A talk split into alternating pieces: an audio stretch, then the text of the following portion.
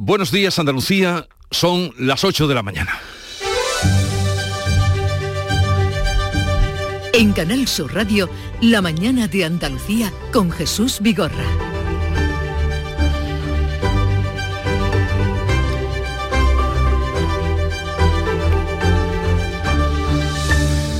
El Hospital Militar de Sevilla reabre hoy a pleno rendimiento 20 años después. El gobierno andaluz recupera al 100% esta infraestructura sanitaria con 375 camas, 10 quirófanos y una unidad de salud mental. En 2021 ya se recuperó parcialmente, eso sí, la actividad en este hospital como emergencias de COVID. De ahí que la llamáramos Hospital COVID. Reunión hoy en Bruselas para abordar los planes de la Comisión Europea, los que pretende para eliminar gradualmente la modalidad de pesca tradicional de arrastre de aquí a 2030. Grave preocupación entre los pescadores de este tipo de pesca. En Andalucía son 200 barcos y 3.000 puestos de trabajo directos que dependen del arrastre. Y el V...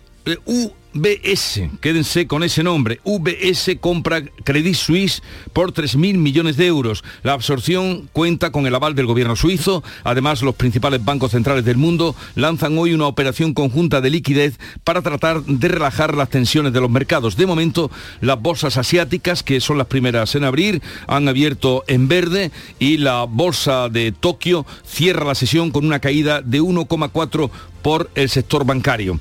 La moción de censura adelanta hoy el Consejo de Ministros y tras la moción Pedro Sánchez acometerá una crisis de gobierno que limitará a la sustitución de las ministras Darias y Maroto que van a ser candidatas en las próximas elecciones municipales. De esta y otras noticias enseguida les ampliamos la información. Ahora el tiempo. Social Energy. La revolución solar ha llegado a Andalucía para ofrecerte la información del tiempo. 20 de marzo, lunes, día en el que va a entrar la primavera y que llega con cielo sin apenas nubes y temperaturas mínimas con pocos cambios. Las máximas bajarán en el litoral mediterráneo y Cádiz y subirán en el resto. Los vientos soplarán variables flojos con intervalos de levante en el litoral mediterráneo y levante en el estrecho que aumentará a fuerte. En marzo, despierta la primavera con Social Energy. Revolucionate iluminando tu hogar noche y día, consumiendo tu propia energía y ahorra hasta el 90% en tu factura de luz gracias a nuestras baterías. Aprovecha las subvenciones disponibles para ahorrar con tus paneles solares. Primeras marcas con hasta 25 años de garantía. Estudio gratuito en el 955 44 11 11 y socialenergy.es. La revolución solar es Social Energy.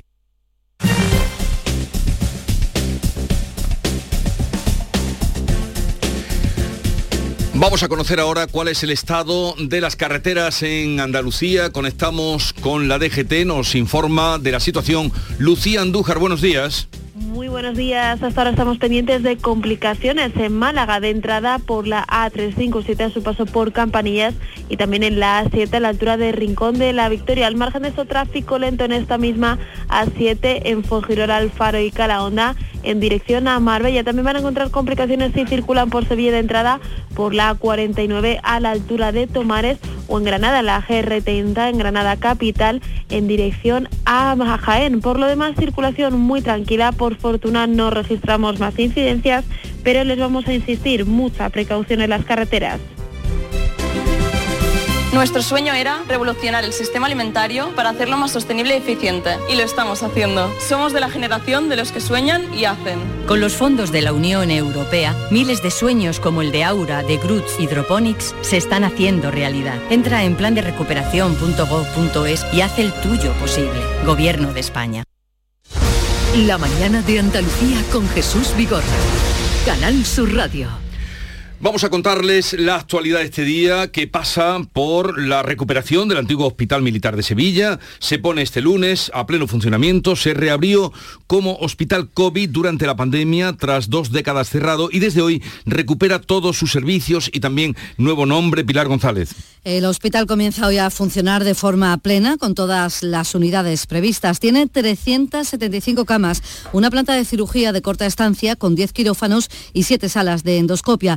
Una unidad de hospitalización breve de salud mental con un área específica para adolescentes, además de hospital de día y de una unidad para lesionados medulares, única en Andalucía. El Sindicato Médico de Sevilla fue una de las entidades que durante años pidieron su reapertura. Su presidente Rafael Ojeda ahora valora que retome toda su capacidad. Dio este hospital un servicio eh, a los profesionales y a, y a los ciudadanos magníficos durante la pandemia. Eh, fue un refuerzo que vino muy, muy, muy bien y ahora pues va a suponer una, mejora de la atención hospitalaria a, todos los ciudadanos.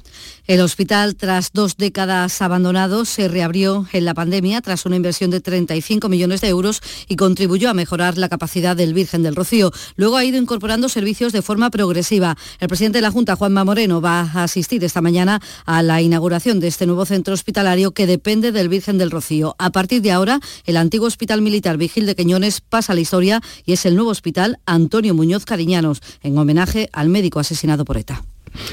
Pero la situación sanitaria eh, sigue con turbulencias en Andalucía. La oposición mantiene la presión sobre la gestión sanitaria. El PSOE instará al Gobierno en el Pleno del Parlamento de esta semana a retirar la orden sobre las tarifas de los conciertos sanitarios. Manuel Pérez Alcázar. Los socialistas denuncian la situación por la que atraviesan las urgencias de atención primaria en el medio rural. Su portavoz de, de Salud, María Ángeles Prieto, ha denunciado que se está demandando y desmantelando la sanidad pública y reclama al presidente de la Junta que refuerce los servicios públicos. Esto se llama eh, desmantelar la sanidad pública, esto se llama eh, deteriorar la atención primaria y esto es lo que está haciendo eh, Moreno Bonilla con la sanidad andaluza. En vez de regar con millones la sanidad privada con contratos, además fuera de todo control y de dudosa legal, legalidad, debería de reforzar los servicios públicos. El PP defiende en el pleno de esta semana una proposición no de ley en el Parlamento para proteger a los sanitarios frente a posibles agresiones.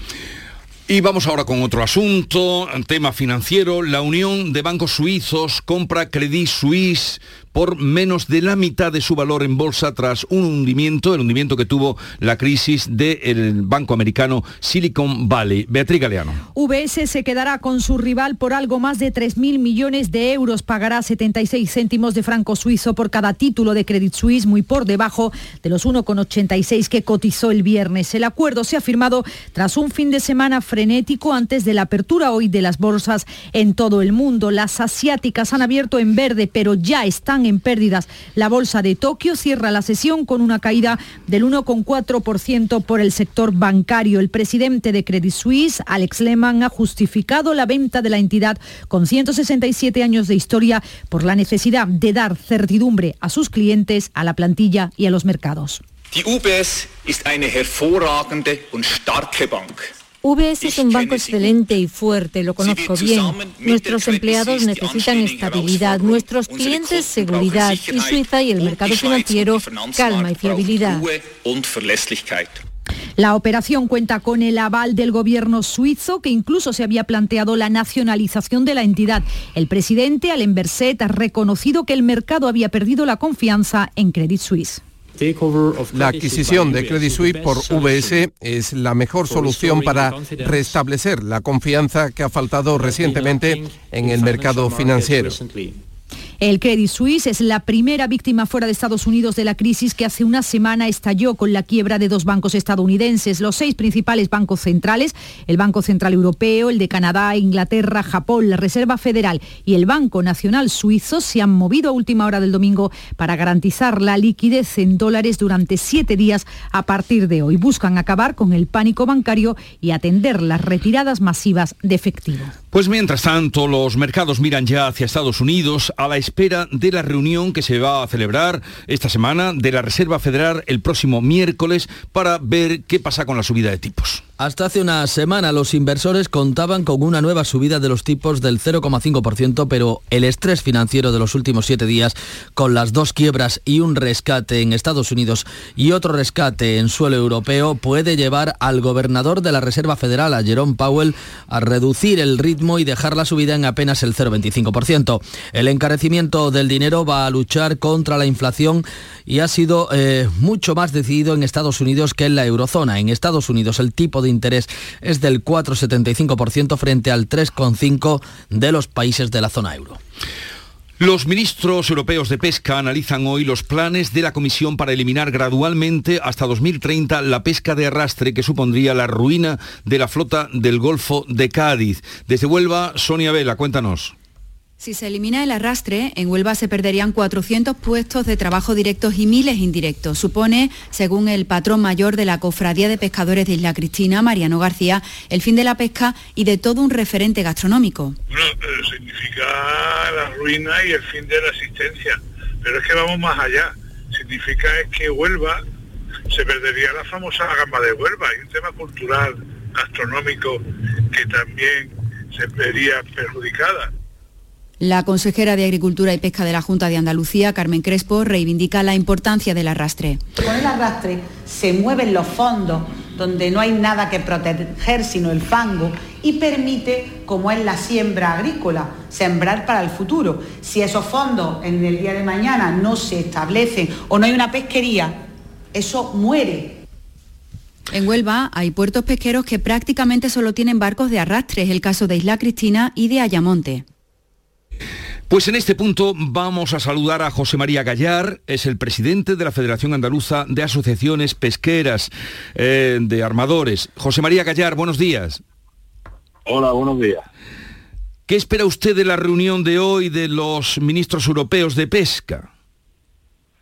Bueno, lo, lo que nosotros esperamos que por primera vez desde que existe este comisario, el Consejo de Ministros adopte una postura, una postura firme y inequívoca en defensa del sector pesquero, en este caso europeo, y paralice el plan de acción que presentó hace pocas fechas el comisario Sinquedicio, que es una auténtica barbaridad y un paso más en contra de la pesca de arrastre. Tenemos que esperamos que haya una postura firme de, los gobiernos, en este caso sabemos que España es la postura que lleva y esperamos que tenga los apoyos suficientes para paralizar este plan de acción que pretende el comisario. Porque el plan de acción sería terrible, de aquí a 2030, 2030 acabar prácticamente con el sector. Sí, que se ceba mucho con el tema de arrastre, pero bueno, también está la transición energética, que es otra auténtica barbaridad. Están empeñados con que dejemos de usar el, combustible actual, gasoil, pero la verdad es que a día de hoy no hay ninguna alternativa encima de la mesa. Hablan de hidrógeno, de, de gas, pero eso, vamos, está no hay prototipos todavía ni hay motores eléctricos en este caso que, la flota pueda utilizar.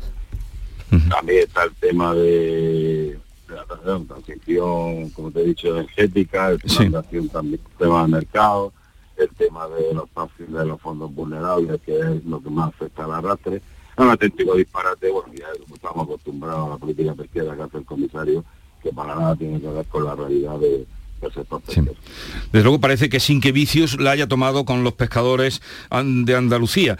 En fin, vamos a ver, porque en este punto ustedes de momento, mm, en esta, en esta situación, poco pueden hacer, a esperar qué es lo que pasa hoy, que transmite el ministro de Agricultura, el ministro español de Agricultura y Pesca, y, a ver a partir de ahí qué se puede hacer, porque no hay otra cosa, ¿no?, en este momento.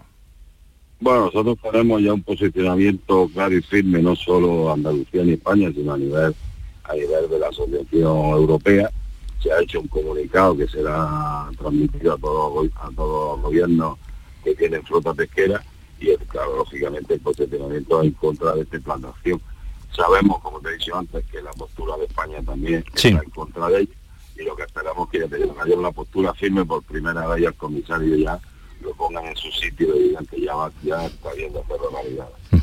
Está eso, eso que usted dice bien, que lo pongan en su sitio, así que vicios. Bueno, esperaremos a ver qué, qué sale de allí en esa reunión de los ministros europeos de pesca que comienza hoy. José María Gallar, presidente de la Federación Andaluza de Asociaciones Pesqueras, gracias por atendernos y le deseamos a usted y a todos los que trabajan en este sector la mejor de las suertes. Un saludo o, la sensatez del comisario y el ministro. Gracias por estar con nosotros y quedamos a la espera de lo que pueda pasar gracias a vosotros, pero sensatez por, por parte del comisario, la verdad que ninguna. ¿No, se la, no la espera?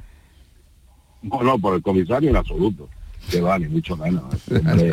ha demostrado estos años que lleva que es una roca insensible y detecta lo único que quiere es que desaparezca. Le digo que sensatez por parte del comisario.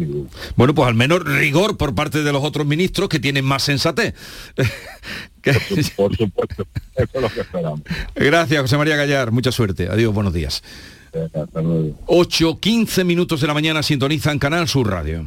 Las peritas de agua, los plátanos y el aguacate. ¿Algo más? Sí, decirte que te considero, bueno, os considero como a mis hijos. Higos, claro, muy ricos los tengo. Hijos, hijos. Vosotros, los dos, hijos míos. Madre no hay más que una. Claro que por 17 millones a lo mejor te sale alguna más. Ya está a la venta el cupón del Extra Día de la Madre de la 11. El 7 de mayo, 17 millones de euros. Extra Día de la Madre de la 11. Ahora cualquiera quiere ser madre. A todos los que jugáis a la 11, bien jugado. Juega responsablemente y solo si eres mayor de edad. ¿Aún no sabes lo que es el kit digital? Más de 300.000 empresas ya lo han solicitado. Si eres autónomo o una pyme de menos de 50 trabajadores, pide ya tu bono digital de hasta 12.000 euros. Es el momento de trabajar conectados, de hacer crecer tu negocio, de mejorar tu ciberseguridad, de disfrutar de los beneficios de la digitalización.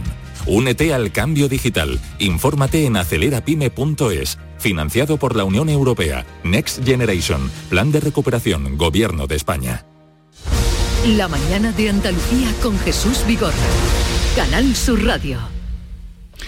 Pues vamos a contarles que los partidos mantienen posiciones de cara a la moción de censura de Vox contra Pedro Sánchez que se va a debatir mañana y pasado en el Congreso. El primero en intervenir será el líder de Vox, Santiago Abascal, para presentar al candidato Ramón Tamames. Explicará las razones de la moción y su objetivo de que se convoquen elecciones en mayo. En ABC se ha referido a la posibilidad de que Sánchez no le conteste. Como una falta de educación. Y le propuse incluso ir a comer o cenar creo que ha estado muy educado, ha dicho que lo agradece, pero que no le parece conveniente y tiene razón. Gente educada debe estar educada siempre. El Partido Popular se mantiene en la abstención. El coordinador general Elías Bendodo reprocha a Vox que la moción de Aguirre Sánchez y puntualiza que el Partido Popular le vencerá en las urnas el 28 de mayo. ¿Merece Sánchez una moción de censura? No, merece dos y tres. Claro que sí. El daño que le está haciendo España no es solo para una moción de censura. Por supuesto que sí, pero esa moción de censura la vamos a hacer todos los españoles el 28 de mayo cuando se pongan las urnas. Desde el Partido Socialista, el ministro de la Presidencia critica la abstención de los populares. Félix Bolaños acusa al PP de pensar en los pactos con Vox tras las elecciones municipales. ¿Cómo es posible que el señor Feijó viva de rodillas ante Vox? Para no contrariarles, porque sabe que el 28 de mayo de rodillas irá a la puerta de Vox para donde sumen, en aquellos sitios donde sumen y les den los números, hacer gobiernos de extrema derecha y de derecha extrema, que trabajarán contra las clases medias, contra los trabajadores, contra las mujeres. Por su parte, la ministra de Derechos Sociales, líder de Podemos, Ione Belarra, insta a los socialistas a volver a mirar a la izquierda y hacia la mayoría de investidura tras el desencuentro por la reforma de la ley del solo sí es. Es una moción que está abocada al fracaso, es una moción Pensamos que es una oportunidad para que el Partido Socialista vuelva a mirar a la izquierda, vuelva a mirar a la, mayoría de la investidura, que por cierto es la que nos ha permitido lograr todos esos avances de los que ahora el Partido Socialista saca pecho en campaña eh, y ese mirar hacia la izquierda en esta moción de censura se tiene que traducir en demostrar que el Gobierno no se inclina ante los poderosos Yolanda Díaz califica la moción de censura como una acción contra la democracia porque no plantea crear un nuevo gobierno sino adelantar las elecciones. Moción de censura en España y en Francia el gobierno se enfrenta no a una sino a dos mociones de censura por la reforma de las pensiones que acometió Macron y que eh, lo hizo por decreto saltándose a la Asamblea. Una de estas mociones la encabezan los partidos de centro izquierda y la otra la ultraderechista Marine Le Pen. Para que prospere cualquiera de las dos es necesaria mayoría absoluta. No es probable, pero tampoco imposible. Y si se diera, el Ejecutivo al completo caería. El país sigue convulso, con manifestaciones y huelgas. La principal planta petrolera tiene operativo apenas un tercio de su plantilla y París acumula 10.000 toneladas de basuras por la falta de recogidas. En las calles las protestas son diarias, las de este domingo en París y en Marsella, han acabado con 17 detenidos. Y este domingo en Sevilla, Yolanda Díaz eh, avanzó, mm, pero no consumó el inminente anuncio de su candidatura a la presidencia del gobierno. La vicepresidenta segunda será la candidata de sumar en las próximas elecciones generales. Eso es lo que ha dado a entender en un acto de la formación política en Sevilla, en el que ha hablado de unidad a pesar de la distancia que mantiene con sus actuales compañeros de coalición de Podemos una de las decisiones más importantes de mi vida. Quiero decirlo aquí, en Sevilla, en Andalucía. Lo voy a hacer con carácter inmediato. Voy a tomar una decisión que espero sirva para contribuir a mi país, para dar esperanza a la gente y para decirle a la gente que lo está pasando mal que es posible mejorar la vida. Y eso será un que sí, eso será un que no en el mes de mayo lo sabremos, te lo diré. Bueno, vamos a hablar de las remodelaciones en los gobiernos de Juanma Moreno y de Pedro Sánchez. La consejera de Fomento va a dejar el gobierno andaluz el 28 de marzo tras el Consejo de Gobierno que se va a celebrar en Granada. Marifran Carazo se centrará en su candidatura a la alcaldía granadina. Será sustituida por una mujer también de Granada. Tras la moción de censura, Pedro Sánchez va a acometer el relevo de las ministras de Sanidad y de Industria, que también se convierten en candidatas en las municipales en Las Palmas y en Madrid. El gobierno conocía desde 2020 que había graves irregularidades en la gestión de la Fundación Internacional y para Iberoamérica, la institución del gobierno implicada en el caso mediador y que investiga la Comisión Europea. Según publica el diario ABC, una auditoría de las cuentas de 2018 tumbó esas cuentas con 27 incumplimientos en un informe complementario elaborado por el Cuerpo de Interventores del Estado. Esa auditoría fue entregada al patronato de la Fundación del que formaban parte Carmen Calvo, Arancha González Laya, Juan Carlos Campo e Ione Belarra. Entre los incumplimientos que se detectaron, la no aplicación de la ley de contratos, la aplicación de prórrogas no permitidas o la ocultación de información al Tribunal de Cuentas. La auditoría se cerró en 2018, que contó con cinco meses del gobierno de Rajoy y siete meses de Pedro Sánchez. La Fundación manejaba 67 millones de euros al año para cooperación internacional. La Comisión Europea ha abierto una investigación para aclarar si ha podido haber malversación de fondos europeos. Y este martes se celebra el Día Internacional por la Eliminación de la Discriminación Racial. Según el último informe sobre la evolución de los delitos de odio en España, en 2021 se investigaron 1.800. Esa cifra supone casi un 6% más que el anterior informe eh, que por la pandemia se llevó a cabo en 2019. De los 1.724 delitos de odio conocidos por las fuerzas y cuerpos de seguridad del Estado en 2021, 639 tuvieron un móvil racista o xenófobo, categoría que crece un 24,08% respecto a los computados ese ejercicio, el 2019. Vanessa Sánchez es miembro de la Red por el Refugio y la Recogida en Granada, que ha convocado este domingo un acto de concienciación entenderíamos que la diversidad realmente es una riqueza que construye una sociedad mucho más igualitaria, intercultural, equitativa, donde el compartir estaría en el centro y donde lo colectivo sería central ¿no? para una convivencia libre de este tipo de, de prejuicio y de pensamiento totalmente intolerantes e intolerables. Por cierto que esta mañana comienza en la sede de la Fundación Cajasol en Sevilla el ciclo Letras en Sevilla que coordinan Pérez Reverte y que coordinas tú mismo, Jesús. Este año, bajo el epígrafe España, frontera de Europa, va a abordar la inmigración. Contará con protagonistas como el ministro del Interior Grande Marlasca, el vicepresidente de la Comisión Europea, Margaritis eh, Chinas, y políticas eh, como Carmen Calvo, Carlos Rojas o Macarena Olona. Pues sí, hablaremos de la inmigración porque... Eh, el año pasado, 2.390 inmigrantes murieron o desaparecieron en el intento de alcanzar España. De esos asuntos se hablará allí. Y ha sido detenido un hombre acusado de atropellar a sus ex-suegros en Berja, Almería. Los había amenazado de muerte y tenía una orden de alejamiento de su exmujer. Cuéntanos, María Jesús Recio.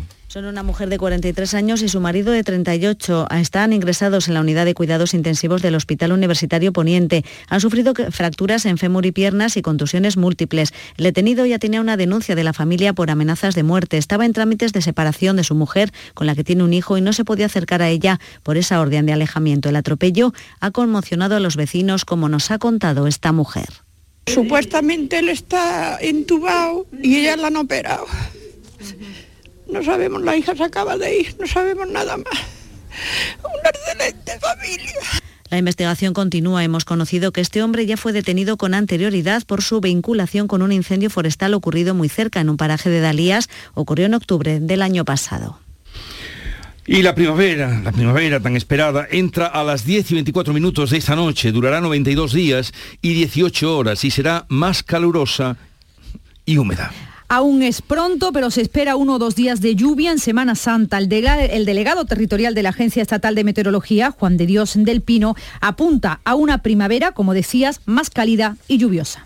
Que no sale, ¿no? Que va a ser la probabilidad un poquito mayor en el cálida y húmeda. Pero fíjese que lleva un mes de, el mes de marzo y, las precipitaciones han sido, digamos, por debajo de lo normal, ¿no? Y lo que se espera para la semana próxima es que no llueva.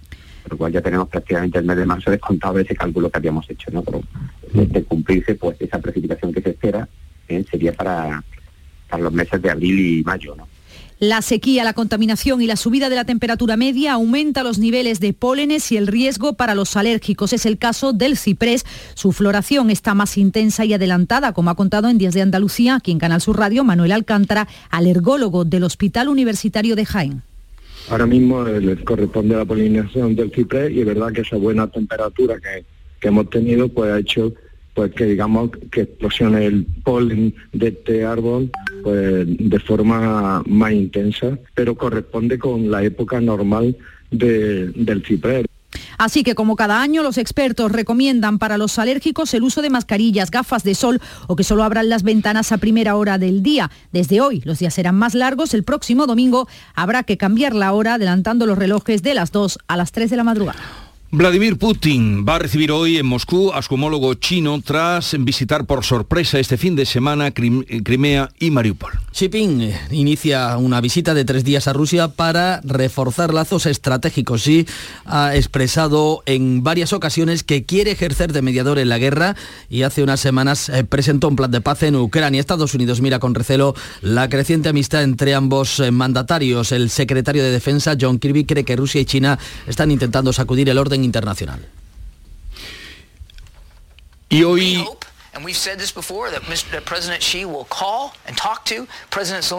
Esperamos, y lo hemos dicho antes, que el presidente Xi llame y hable con el presidente Zelensky porque creemos que los chinos necesitan tener la perspectiva ucraniana.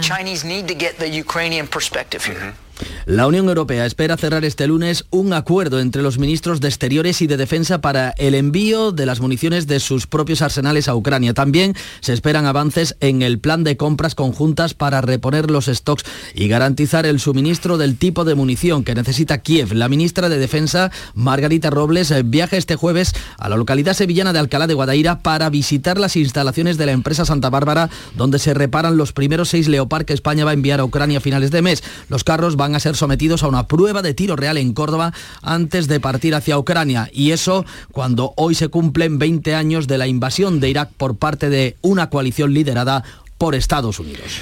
La Consejería de Turismo y Deporte recoge este lunes las llaves de la Biblioteca Pública del Estado en Córdoba, pero no va a aceptar la transferencia de su gestión hasta que no se corrijan diferencias que tienen, deficiencias y diferencias que tienen detectadas. Mar Vallecillo. Pues entre ellas destaca la ausencia de licencia de utilización, de manual de uso y funcionamiento, problemas en el cuarto de comunicaciones o estanterías que no sirven para albergar libros, según un informe técnico elaborado por la Consejería. No obstante, el titular de esta cartera ya anunciado que por responsabilidad avanzarán la puesta en funcionamiento del edificio para agilizar la mudanza y ubicación de los fondos bibliográficos y audiovisuales. Más de 30.000 libros, así como miles de documentos, mapas, folletos, partituras, diarios, revistas y manuscritos van a ser trasladados de forma inminente a este centro procedentes de la Biblioteca de Amador de los Ríos una biblioteca que está situada en frente a la estación de Santa Justa y en los jardines, que es una maravilla de edificio, ya veremos cuándo se puede abrir.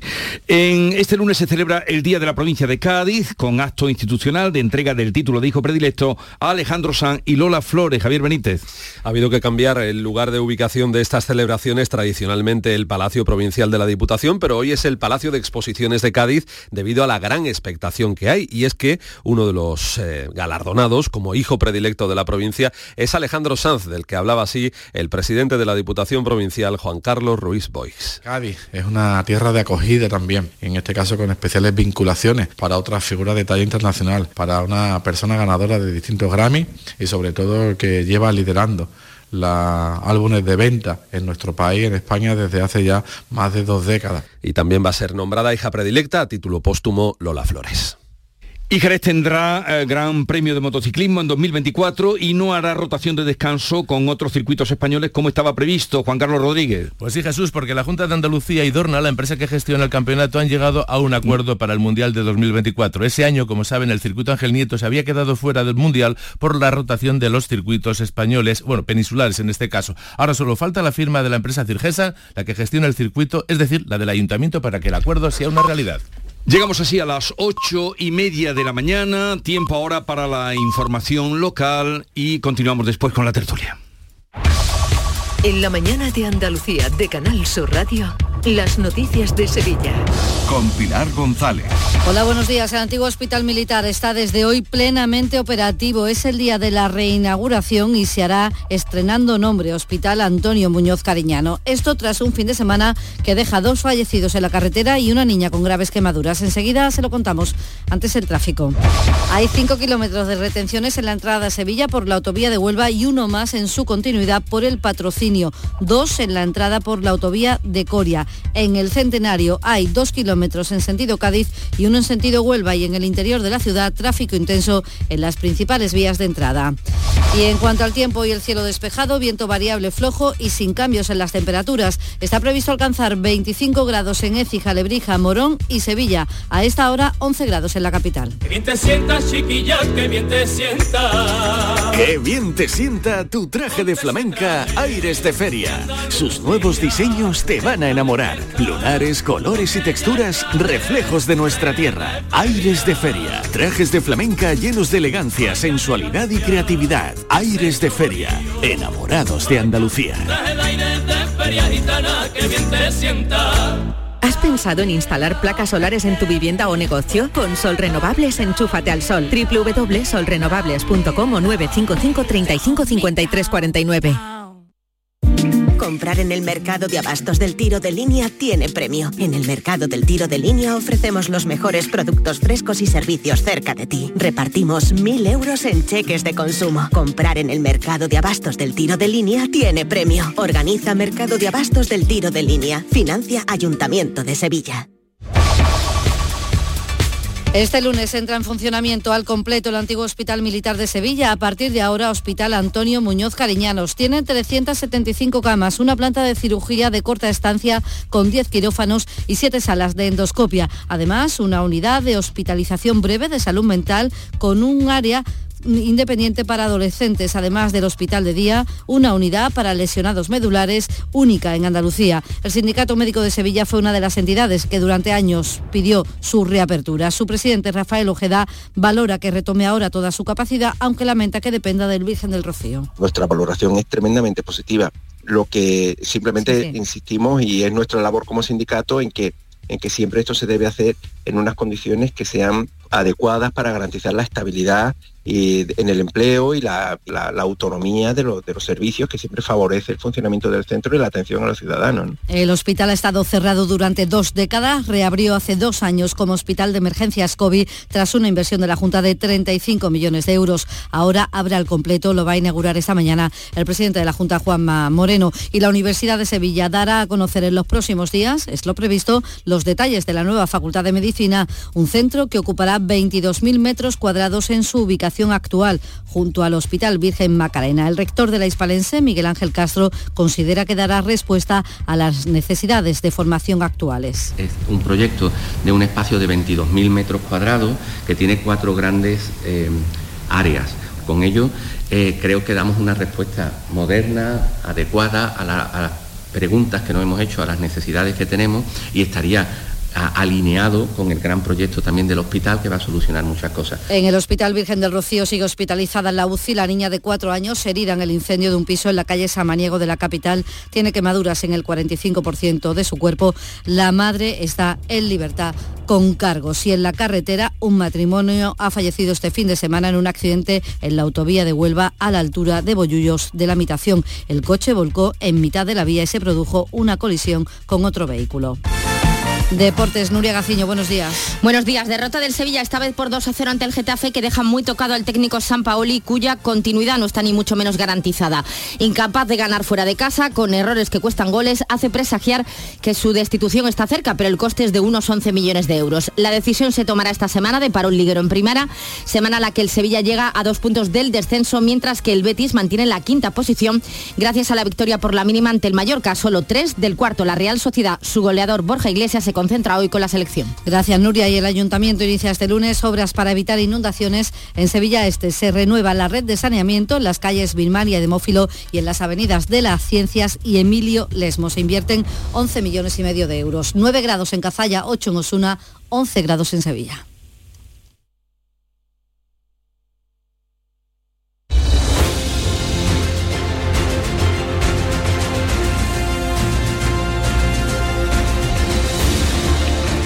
8.35 minutos de la mañana, sintonizan Canal Sur Radio, esto es la mañana de Andalucía y enseguida vamos a hablar sobre los temas que venimos contándoles esta mañana con Charo Fernández Cota, Kiko Chirino y Javier Caraballo.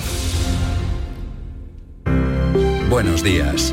En el sorteo extra del Día del Padre de la 11 celebrado ayer, el número premiado ha sido el 35.254.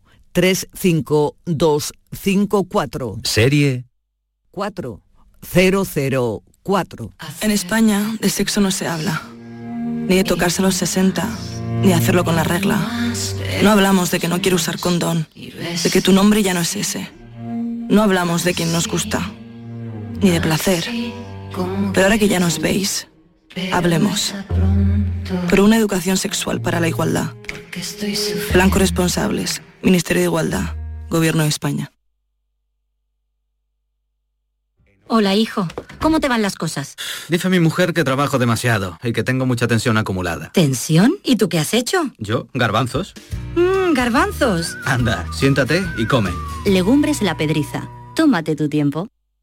Enhorabuena a todos los premiados y al afortunado ganador de los 17 millones de euros. Hoy, como cada día, hay un vendedor muy cerca de ti repartiendo ilusión. Disfruta del día. Y ya sabes, a todos los que jugáis a la 11, bien jugado. Asegurarte en Montepío es muy diferente a hacerlo en otras compañías. Es como formar parte de una gran familia que lleva cuidando de los suyos más de 100 años. Descubre nuestras soluciones en salud, decesos, jurídico, retirada de carnet y mucho más, siempre a los mejores precios. Visita montepíoconductores.com. Montepío lo tiene cubierto. En Canal Sur Radio por tu salud, responde siempre a tus dudas. Este lunes hablamos de un problema relativamente frecuente en la salud femenina, la endometriosis. Puede afectar a la fertilidad y a las relaciones sexuales que en ocasiones se vuelven dolorosas. Para saberlo todo nos acompañan especialistas de la unidad de referencia del Hospital Regional de Málaga en directo. Envíanos tus consultas desde ya en una nota de voz al 616-135-135 por tu salud. Desde las 6 de la tarde con Enrique Jesús Moreno. Más Andalucía. Más Canal Sur Radio. ¿Aún no sabes lo que es el kit digital? Más de 300.000 empresas ya lo han solicitado. Si eres autónomo o una pyme de menos de 50 trabajadores, pide ya tu bono digital de hasta 12.000 euros. Es el momento de trabajar conectados, de hacer crecer tu negocio, de mejorar tu ciberseguridad, de disfrutar de los beneficios de la digitalización. Únete al cambio digital. Infórmate en acelerapyme.es. Financiado por la Unión Europea. Next Generation. Plan de recuperación. Gobierno de España.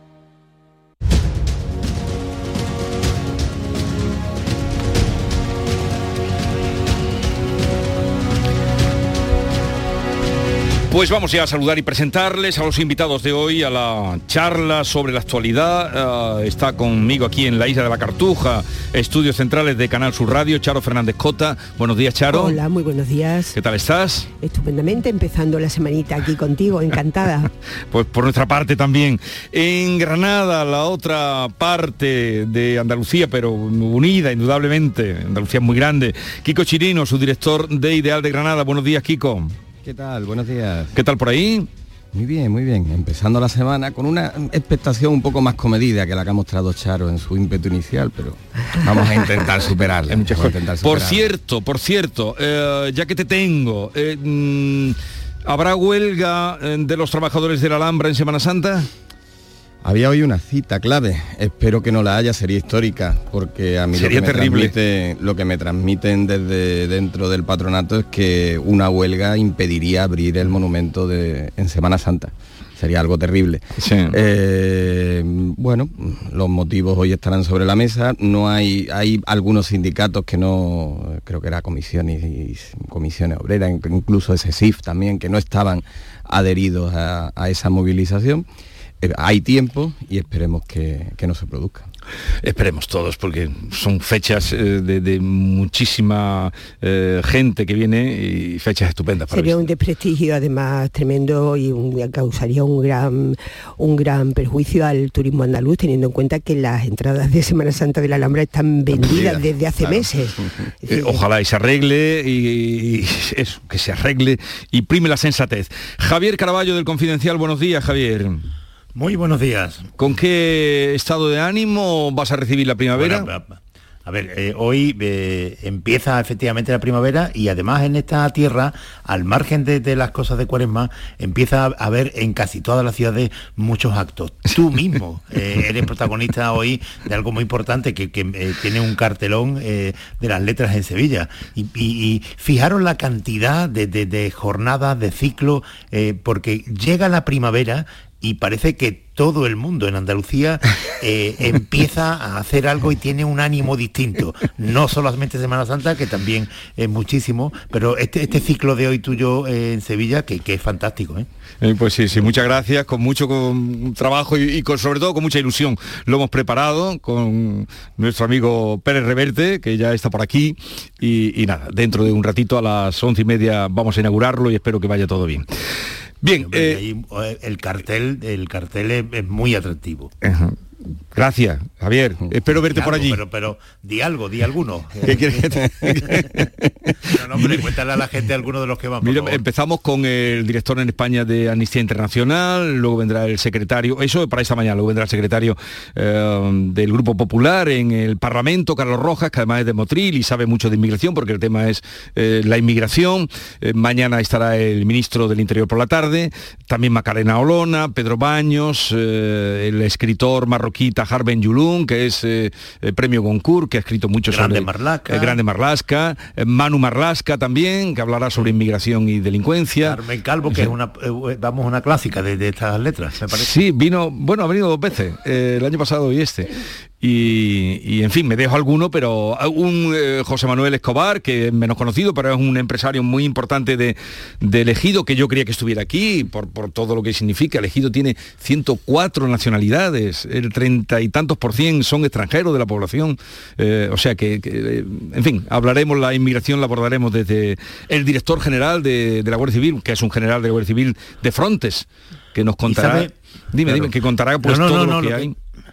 Que, que- que la inmigración en Andalucía, eh, eh, eh, en fin, es una realidad que, que, sobre todo en esta época, en, en la provincia de Huelva, este fin de semana que he estado yo por, por, por Moguer, que, que es como mi segunda ciudad, Sí. y, y la inmigración de, de distintos países, no, no es que sea un problema o no, no, es una realidad Mm. de, de la sociedad andaluza de hoy en día. Y está muy bien que haya foros de debate donde se hable de la inmigración sin que estén directamente vinculados a un, problema concreto. Que esto ocurre mucho. Hablamos de inmigración cuando hay un problema y sobre todo muchas veces se habla de inmigración cuando hay algún suceso que está vinculado con la, inmigración. Entonces todo, el debate se deforma. La inmigración, ya digo, es una realidad y afortunadamente parece que ya de un tiempo a esta parte el populismo de extrema derecha ha dejado esas campañas tan agresivas que hacía vinculando inmigración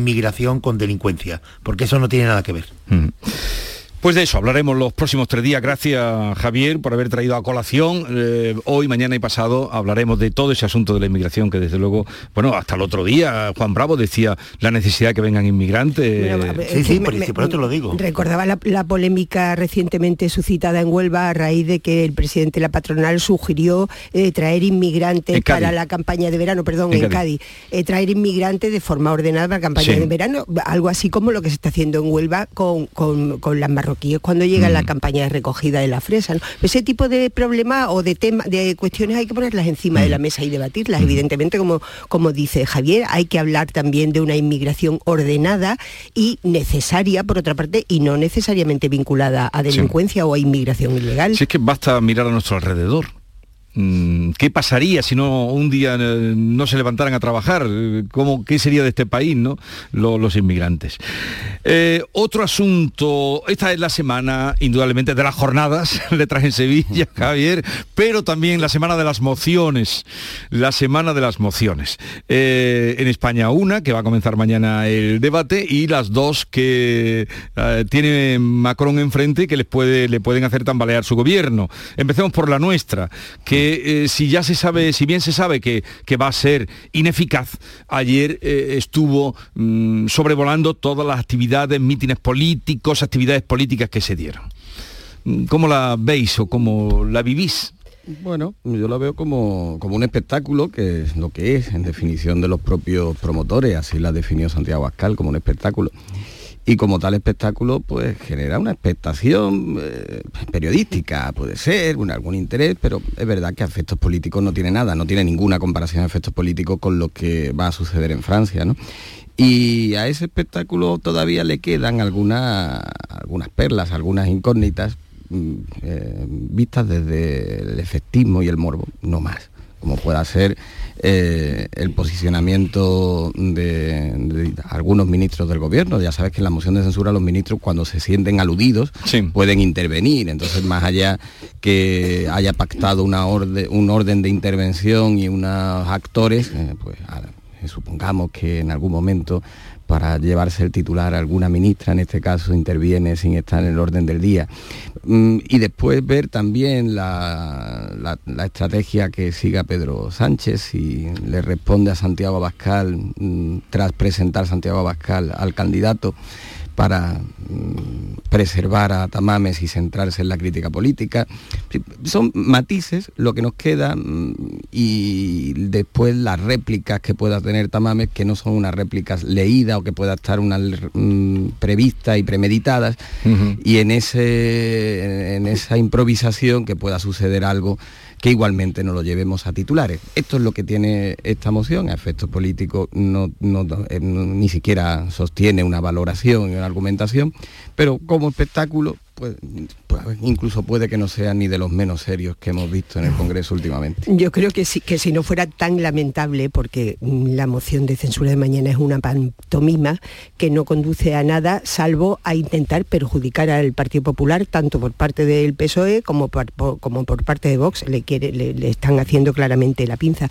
Entonces, si es que si no fuera tan lamentable, sería incluso divertida, porque eh, Ramón Tamames, que ha sido un personaje muy respetado, yo estudié eh, un libro de Tamames, y me imagino que vosotros sois más jóvenes, pero Estructura Económica de España lo tuve yo como libro de texto, Historia Económica de España, en la cuarta promoción de periodismo. Un personaje respetado que además eh, eh, tiene muchísimo sentido del humor y está diciendo cosas muy curiosas, como por ejemplo que quería invitar a, eh, cenar a Sánchez. Que lo invitó. Que lo invitó y Sánchez le dijo que no y dice, hombre, es que lo entiendo, que no quiera cenar conmigo, ¿no?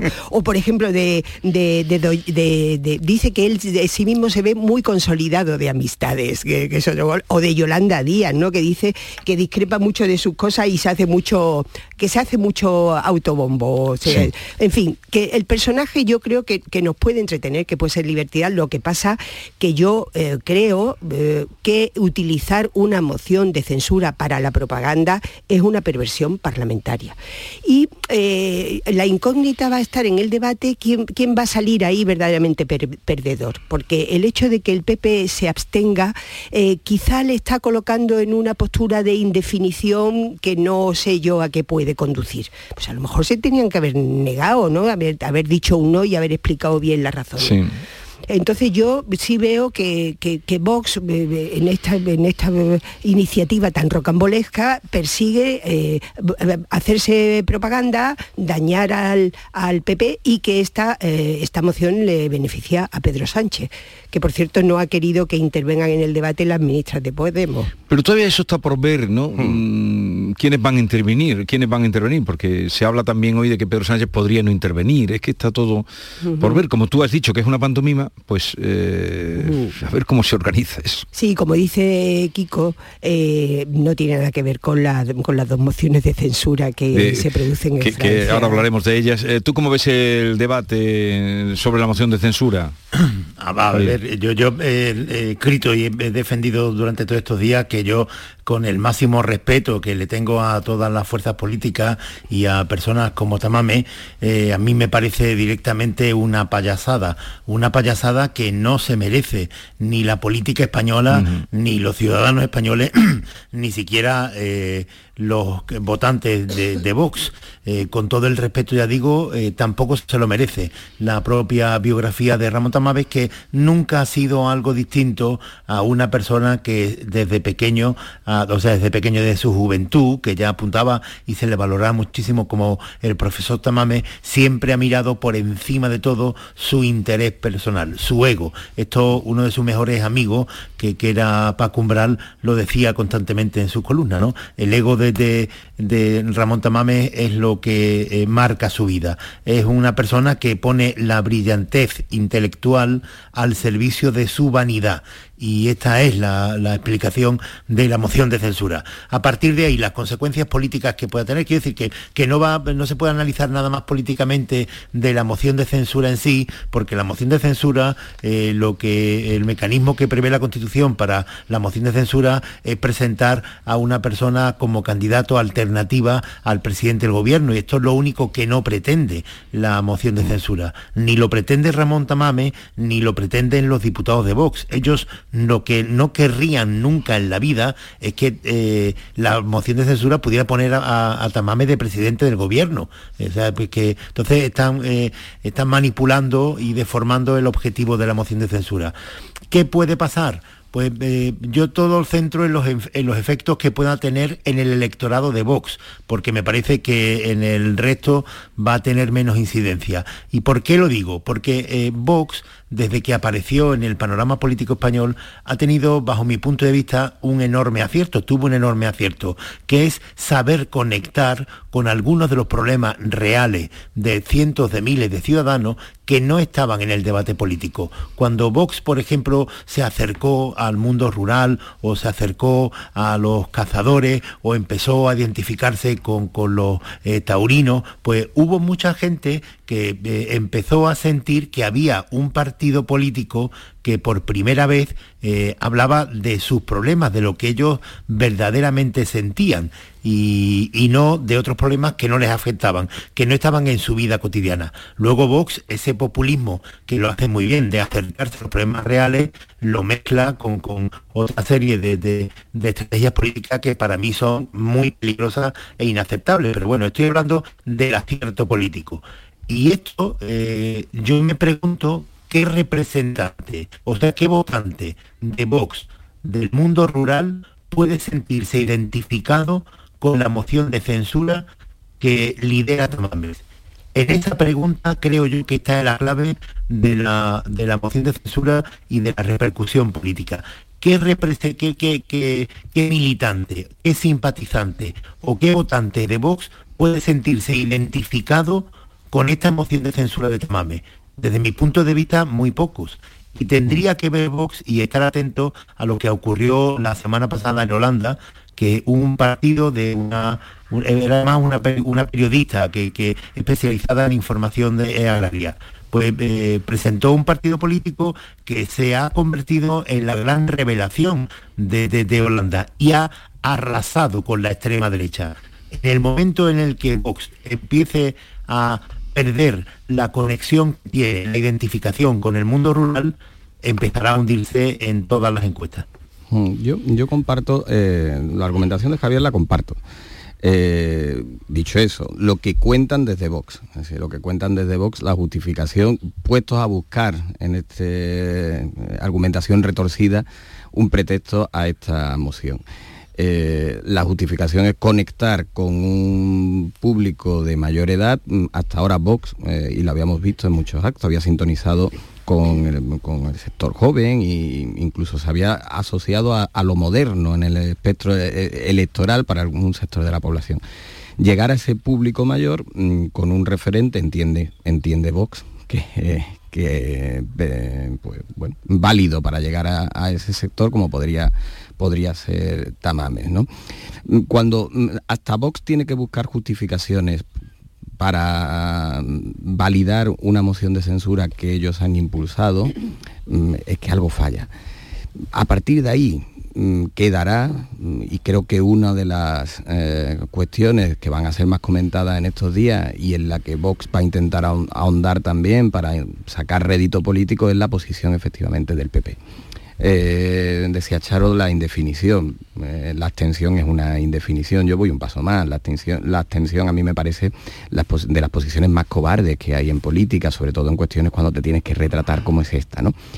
Mm, pero mm, también dicho esto, cuando el ministro Bolaños pues, replicaba precisamente al PP que en tan poco tiempo de una moción hacia otra haya cambiado del no a la abstención, parece que se vaya a quedar en la abstención, bueno, mm, es verdad que eh, es una controversia en la lógica y en la coherencia, pero eso sería solo si aceptáramos que la política actual se, rige por la lógica y la coherencia.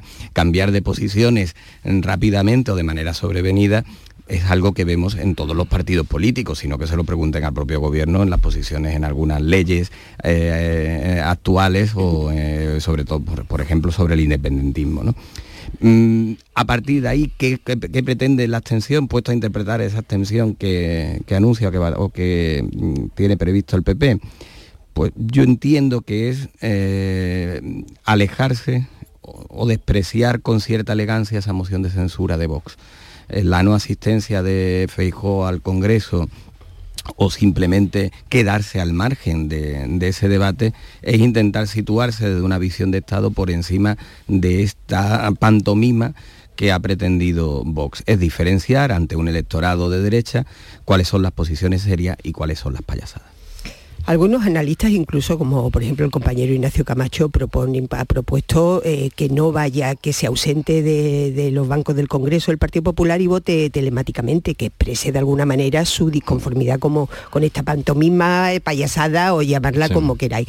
A mí lo que sí me parece es que esto insufla aire a Pedro Sánchez en un momento muy delicado para la coalición de gobierno, porque se han puesto de manifiesto muchísimas discrepancias en la última semana, empezando por la ley del CSI y pasando por otras tantas cuestiones y en ese momento de debilidad de la coalición y de casi ruptura, que que no se miran los unos a los otros cuando están sentados en el Congreso, en la bancada del Gobierno, pues esto le va a permitir, eh, además, atacar directamente al Partido Popular, que es el objeto de todos los deseos. Entonces, luego, por otra parte, claro, lo que tú decías de cómo justifica uh, Vox, que verdaderamente tiene que justificar esto, porque es que resulta que ha elegido para presentarla esta moción de censura eh, a una persona que discrepa en muchísimos aspectos de la ideología de Vox, es decir, en materia de inmigración, en materia de, violencia contra la mujer, en materia de cambio climático, es decir, que está defendiendo la moción de censura de Vox una persona que además ha sido comunista toda la vida. Y que, toda la vida, toda la vida, toda la vida. Hasta, el final de su vida. Yo creo que esto para Tamames, que también habría que preguntarle por qué se presta esto. Yo creo que es eh, el broche final de su... Si además lo ha dicho él, ¿no? Esto es para mí el gran broche final de... la vanidad, ¿quieres decir? La vanidad, que decía el amigo Javier Carballo.